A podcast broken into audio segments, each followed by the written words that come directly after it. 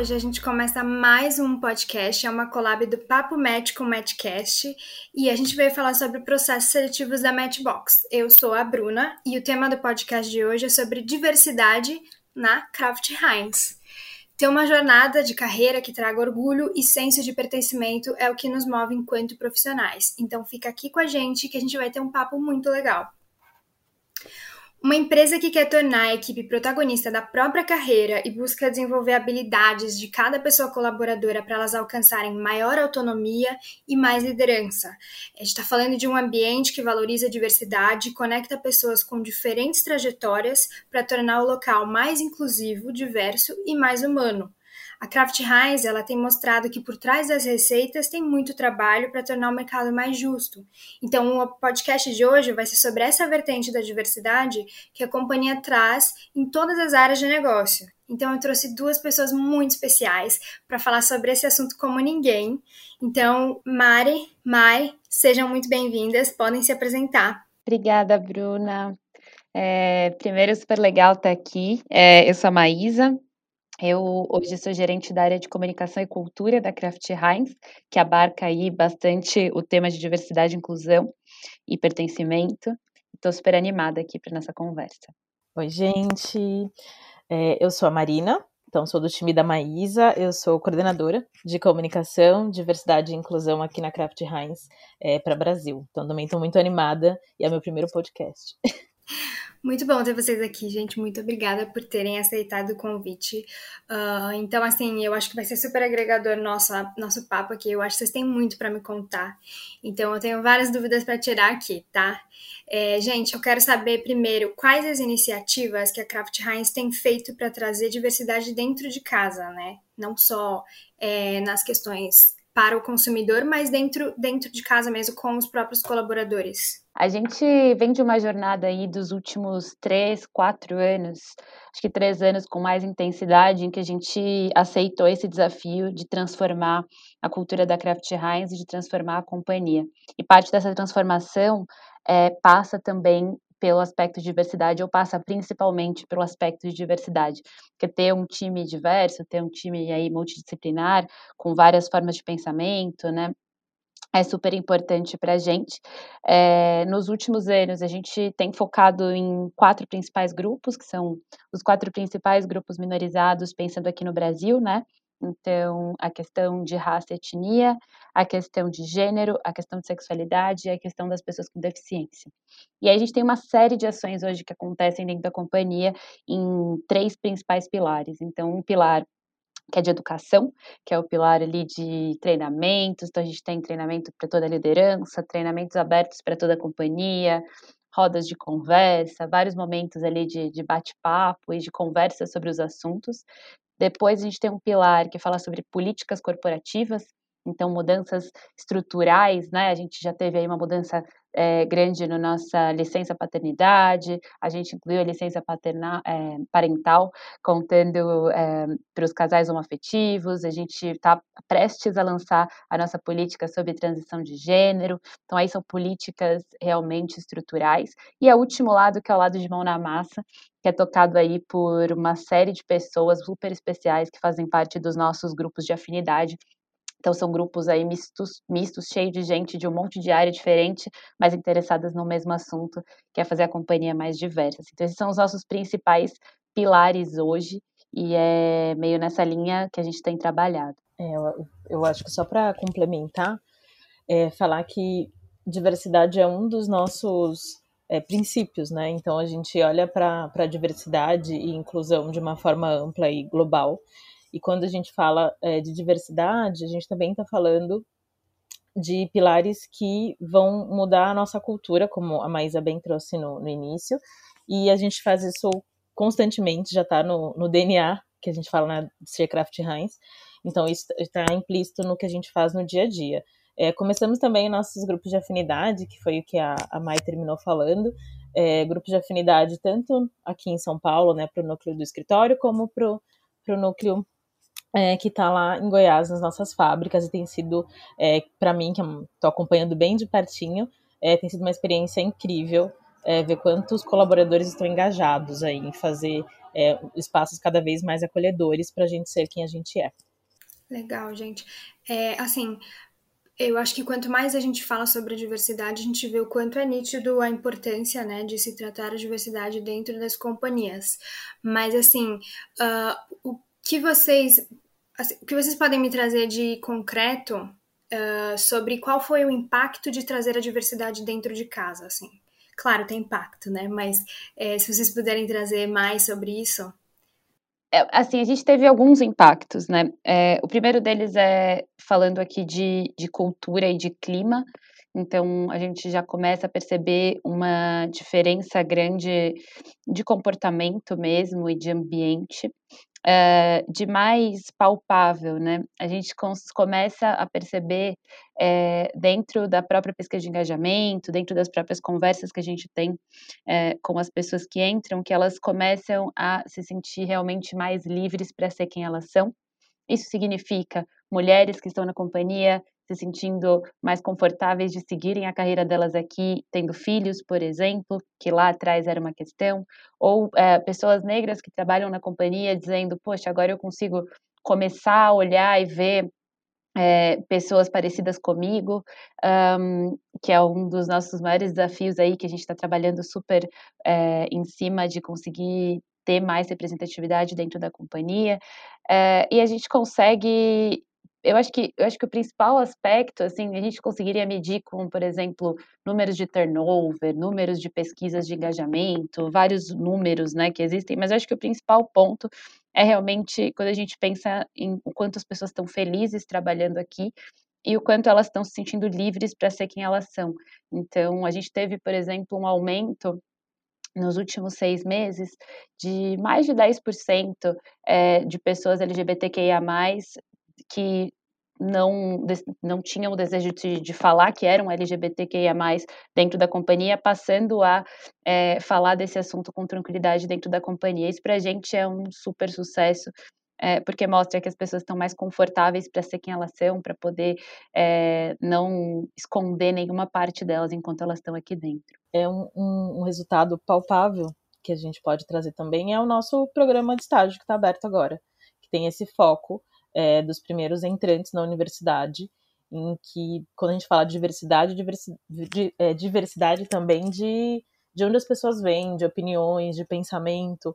É, então, o nosso programa de estágio, é, particularmente, vejo como uma tangibilização desse, dessas políticas né, que, que a gente vem trabalhando nos últimos três anos. Então, além de tudo isso que a Má trouxe, o programa que a gente está fazendo com o maior carinho do mundo, está é, engajando todo mundo, é, todo mundo ficou muito feliz com que dos resultados. A gente nem fechou ainda, mas a gente já sabe que vai ser um resultado muito positivo. Então acho que é um bom, um bom parâmetro de algo palpável.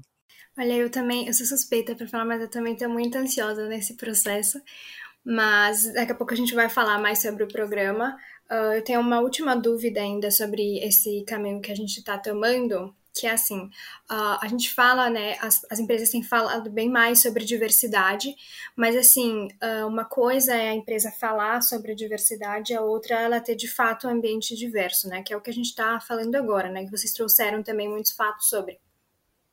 Mas assim, é, como que uma pessoa, então, aliada ao recorte de diversidade, ela pode colaborar com essas causas ou com essas lutas dentro da empresa? Essa é uma boa pergunta, porque né, eu, é um trio, né? Eu, a Maísa e o Matheus, que também é, esteve aqui com vocês. Matheus Latam, eu sou Brasil, e a Maísa, nossa gerente, a gente troca muita figurinha sobre, sobre esse assunto, é diário, então tá muito no nosso é, DNA. E na semana passada é, eu, eu, trouxe para eles uma frase que eu achei muito interessante, que, que é muito o que a gente vê aqui dentro, que é nos espaços em que eu não sou é, parte daquele grupo, daquela minoria, eu sou aliado.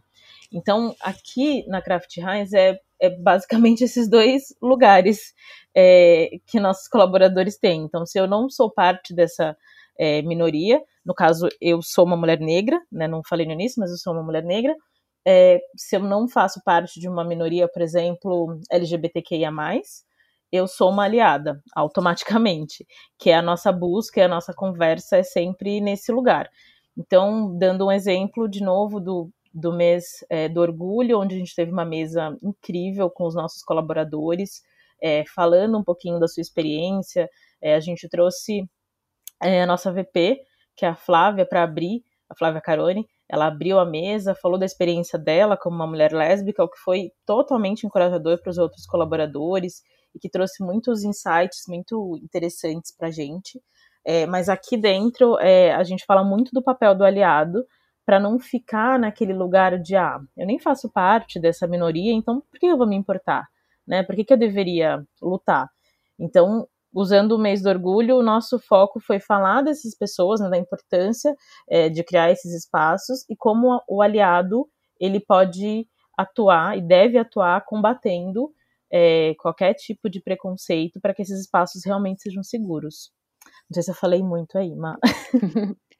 Não, é, acho que é bem essa discussão a gente tem muito, Bruna, ultimamente, assim, sobre o que é ser aliado no final das contas, né? E acho que a gente, a construção da ideia de diversidade, ela tem que ter uma clareza muito grande de que a homofobia é um problema de quem é hétero, de que o racismo é um problema de quem é branco, de que é, o machismo é um problema dos homens, sabe? Então, assim, não é um problema que só o grupo que é impactado, ou pelo menos é mais impactado por aquela questão, deveria discutir, porque quem está gerando o problema não é aquele grupo, né? Então, eu acho, eu, eu, eu sou uma mulher branca e heterossexual, então é, eu sou atravessada aí pelo machismo de alguma, de várias maneiras, mas por várias questões, por exemplo, é, de, de cor da pele, por questões de sexualidade, é, não, não são questões que necessariamente vão me afetar,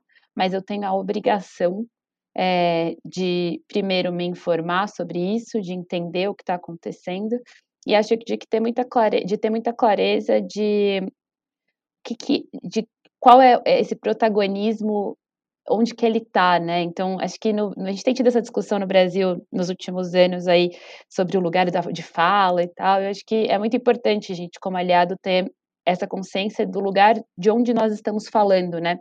Não é que eu não posso falar sobre racismo, mas eu tenho que entender o lugar de onde eu estou falando. Então, eu estou falando do lugar de uma pessoa branca é, que não sofre com isso no dia a dia, é, e aí eu consegui entender a partir do exercício empático é, e, e, sim me posicionar como antirracista, mas também questionar sempre todas as vezes que o protagonismo é dado para a gente sob uma outra pessoa, né? Então, numa, num momento em que esteja eu e uma pessoa negra e eu percebo que só é só é me permitido falar, só é me permitido é, me posicionar e que a outra pessoa, por qualquer outra razão, não esteja é, tendo acesso àquele espaço, é minha obrigação também questionar esse privilégio que me é dado naturalmente aí por questões sociais. Muito bom isso que você falou, Mai. É, acho que por vezes Uh, a, gente, a gente não faz parte né, do, do grupo e a gente acha que se abster é, é, o certo, e não necessariamente, né? Na verdade, como você mesma mencionou, não, né? Se a gente percebe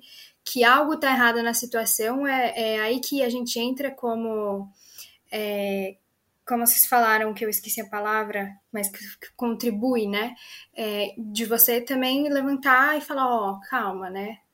Tô levantando a bandeira, não é minha bandeira, mas. Uh, mas enfim, é, até me perdi aqui na, na, na, meu, uhum. na minha reflexão que vocês estavam falando. É, mas muito bom, assim, ouvir isso.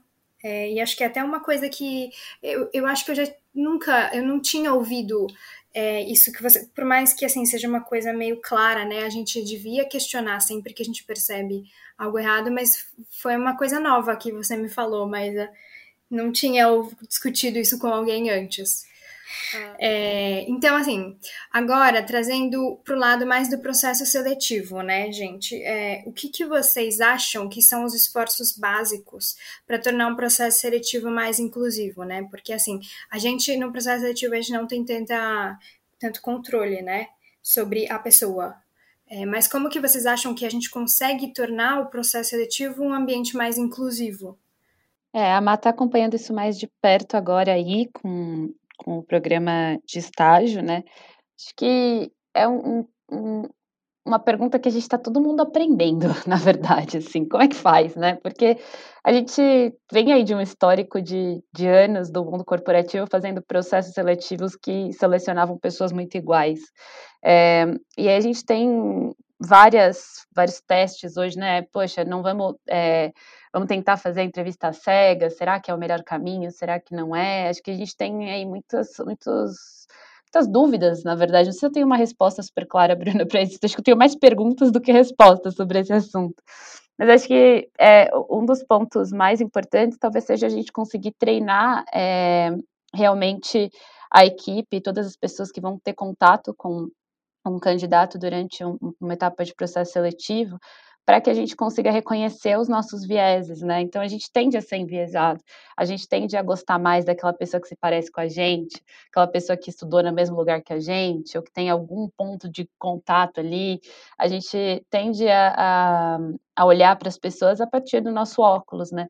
E acho que esse treinamento do olhar, a gente conseguir entender qual é o óculos que a gente está vestindo, e a gente, acho que é utópico dizer que a gente vai olhar para as pessoas de forma totalmente neutra, mas minimamente a gente conseguir identificar, putz, tá, aqui tem alguma coisa que, que tá me fazendo gostar dessa pessoa porque ela é muito parecida comigo, porque ela estudou no mesmo lugar que eu, porque ela tem uma vivência parecida. É, é importante, assim, para a gente conseguir garantir esse processo é, esse processo mais justo, né? E, e por outro lado, acho que a gente mudar os lugares onde a gente vai buscar pessoas também, né? E garantir que a gente consiga acessar as pessoas. É, eu acho que não existe nenhuma mentira maior do que a mentira que dizem no mundo corporativo de que é difícil encontrar candidatos diversos, né? Pô, tem o, Brasil, no Brasil, num mundo como o Brasil, se você não está conseguindo encontrar um candidato é, que seja uma mulher, ou que seja uma pessoa negra, que seja uma pessoa com deficiência, provavelmente está procurando nos lugares errados, porque a gente está num dos países mais diversos do mundo. Então, assim, é impossível, né? Talvez naquele núcleo, naquele bairro, naquele lugar que a gente está acostumado, você não encontre.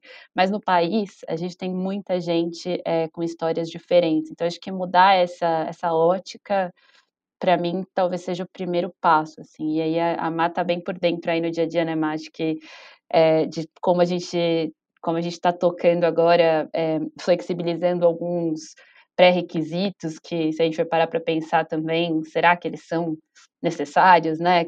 Da onde que a gente tirou esses pré-requisitos e tudo mais? acho que é, a Má tem, tem trabalhado aí num processo de questionamento bem intenso do que que o que é realmente um pré-requisito? O que, que realmente faz uma pessoa ser um talento? Né? Acho que tem muitas dúvidas nessa pergunta aí, mais do que respostas, hein, Má? Não sei se você consegue trazer mais soluções para a gente.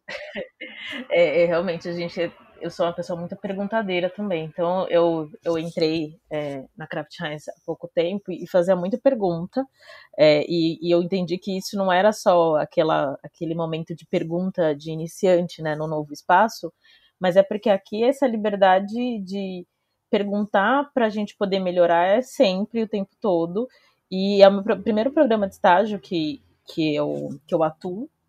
Então tem sido um grande aprendizado, mas também um olhar muito fresco, né? De quem já se inscreveu em muito processo é, no início da carreira e vi alguns vícios sendo repetidos, mas o que eu posso dizer nesse processo é que foram diferentes hierarquias se movimentando para pensar diferente e, e para responder as nossas perguntas de por que isso? Isso realmente é necessário? Vou dar um, um, alguns exemplos. Exemplo de inglês. É, realmente eu preciso de inglês é, avançado para esse estagiário? Tudo bem, a gente está numa multinacional, mas a gente lida com, com a língua 100% do tempo? Não necessariamente, mas precisa ter uma noção. Tá bom, então, o que, que é essa noção? O que, que a gente entende como noção? O que, que a gente pode fazer para desenvolver esse, é, esse, essa pessoa que vai entrar, né, esse estagiário que vai entrar na, na empresa? A gente tem um programa de estágio muito bem construído, assim, incrível é, para os nossos estagiários. Então a gente falou, ah, então a gente tem um programa de estágio, a gente tem programa de línguas para os nossos colaboradores. Então é isso. Então a gente exige que tenha uma noção, né, de inglês, mas a gente vai ter um programa de estágio, um programa de estágio, não, desculpa, um programa de línguas para aperfeiçoamento. Então, quando eu já coloco como barreira ah, inglês avançado, eu já vou limar mais da, mais da metade é, das pessoas que poderiam se candidatar, porque a gente sabe que o inglês não é uma língua é, tão explorada no, no Brasil, eu digo explorada das pessoas saberem como segunda língua, né? É, onde nós buscamos né, esses, esses candidatos. Então, está sendo feito um esforço de onde a gente vai anunciar. É, isso desde imprensa, tá? Então, quais locais a gente vai falar para essas pessoas terem acesso às vagas? Porque se eu quero pessoas diversas, não adianta eu falar nos mesmos veículos, não falar com, os, com as mesmas pessoas. Aí eu não vou ter pessoas diferentes. Então, a gente fez esse olhar 360 em como chegar nesses candidatos também e vamos procurar outros meios para deixar esse programa cada vez mais conhecido para que as pessoas falem: ah, talvez eu tenha a cara da Kraft Heinz e eu possa me candidatar. Vamos ver como isso é, como que é possível. Então a gente fez questão de deixar todas as informações, todo o processo muito claro de como vão funcionar as fases. A entrevista que a gente vai ter vai ser uma entrevista via áudio. Então, esses vieses que a, que a Má comentou, a gente tem trabalhado não só agora no programa de estágio, mas bem antes a gente vem trabalhando isso. Vamos fazer uma, uma um treinamento específico para todos os gestores que vão receber novos estagiários a partir de 2022, para falar dos vieses, para falar dessas fases, para contar da importância. Então a gente está atuando em várias frentes, mas super concordo com a Má que tem poucas respostas muito exatas e muitas perguntas sendo feitas para ir aperfeiçoando cada vez mais. Ah, legal, eu estou acompanhando junto com a Má, né, essa, essa jornada de tornar o processo mais inclusivo e sei, eu sei também que é, que assim, eu imagino principalmente para o lado de vocês, mas para nós também tem sido um bom desafio.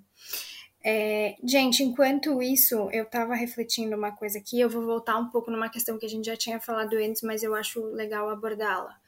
É, a diversidade ela tem várias vertentes, né? Por exemplo, existe a diversidade da idade também.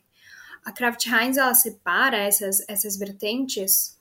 Como que vocês fazem? É, a gente trabalha hoje com quatro principais recortes, tá? É, por exemplo, o recorte geracional é um que a gente vai passar a entrar no ano que vem, junto com alguns outros, né? Então, a gente começa a falar sobre a questão de liberdade religiosa, a questão sobre de uh, geracional e alguns outros.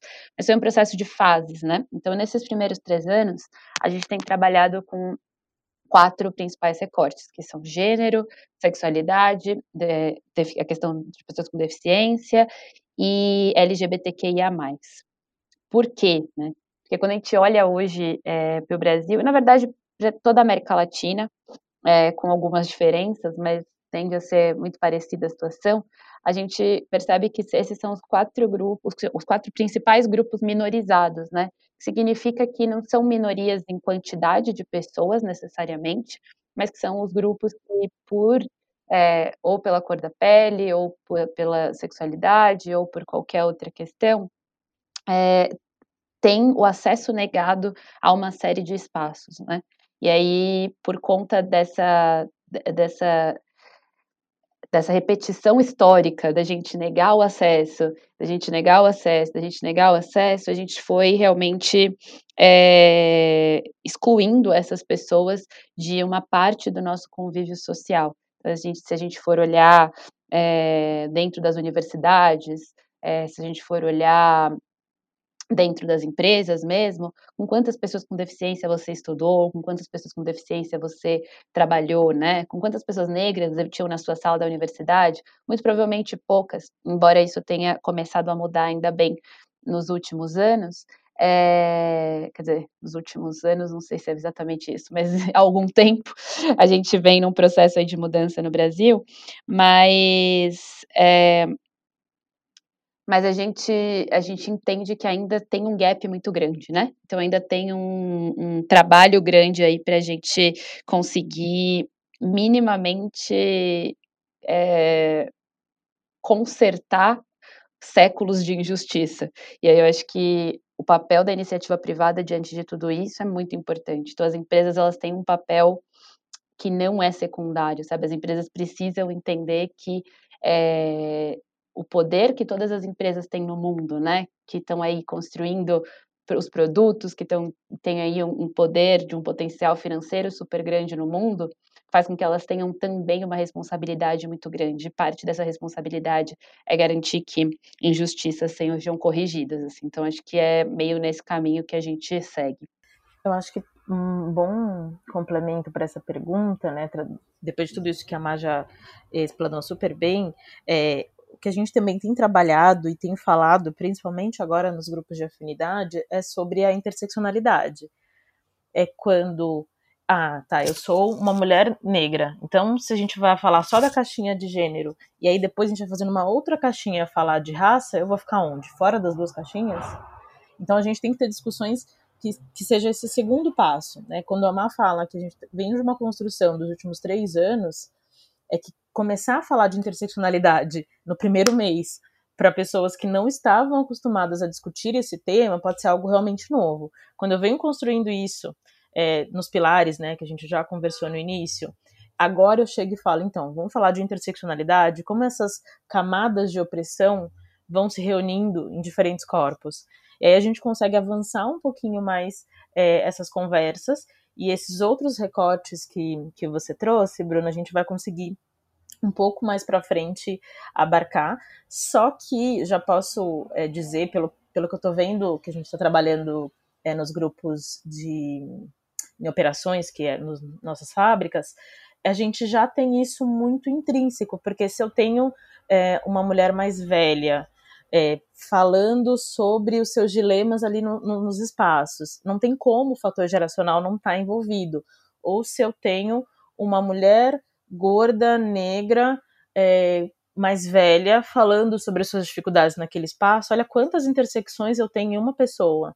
Então é necessário que é, isso seja abordado de alguma forma talvez não esteja nesse primeiro momento nesses recortes que nós trazemos, mas a gente já vem abordando esse olhar crítico das pessoas em como essas camadas são importantes para a gente conseguir entender.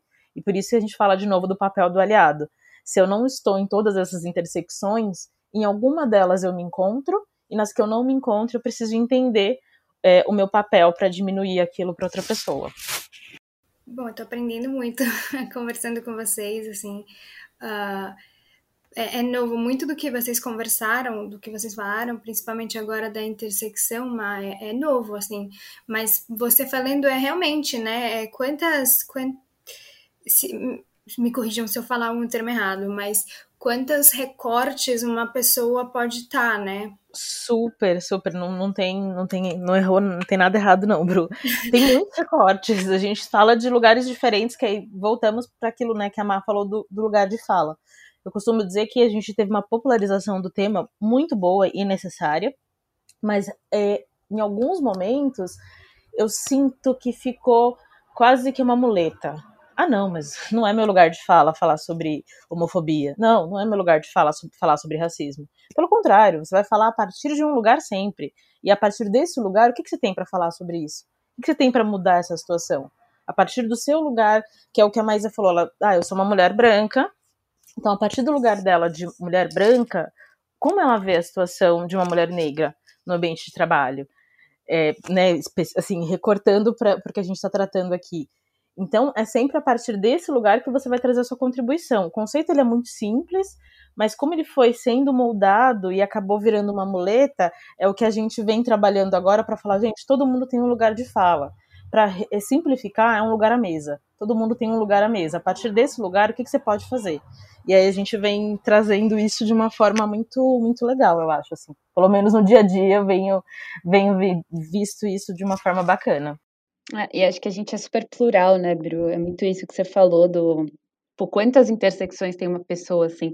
É, é, muito curioso quando a gente começa a olhar essas caixinhas da diversidade também, como a gente espera, né, que uma pessoa negra represente o, o, o, o, efeito que o racismo tem em toda a população negra do Brasil, assim.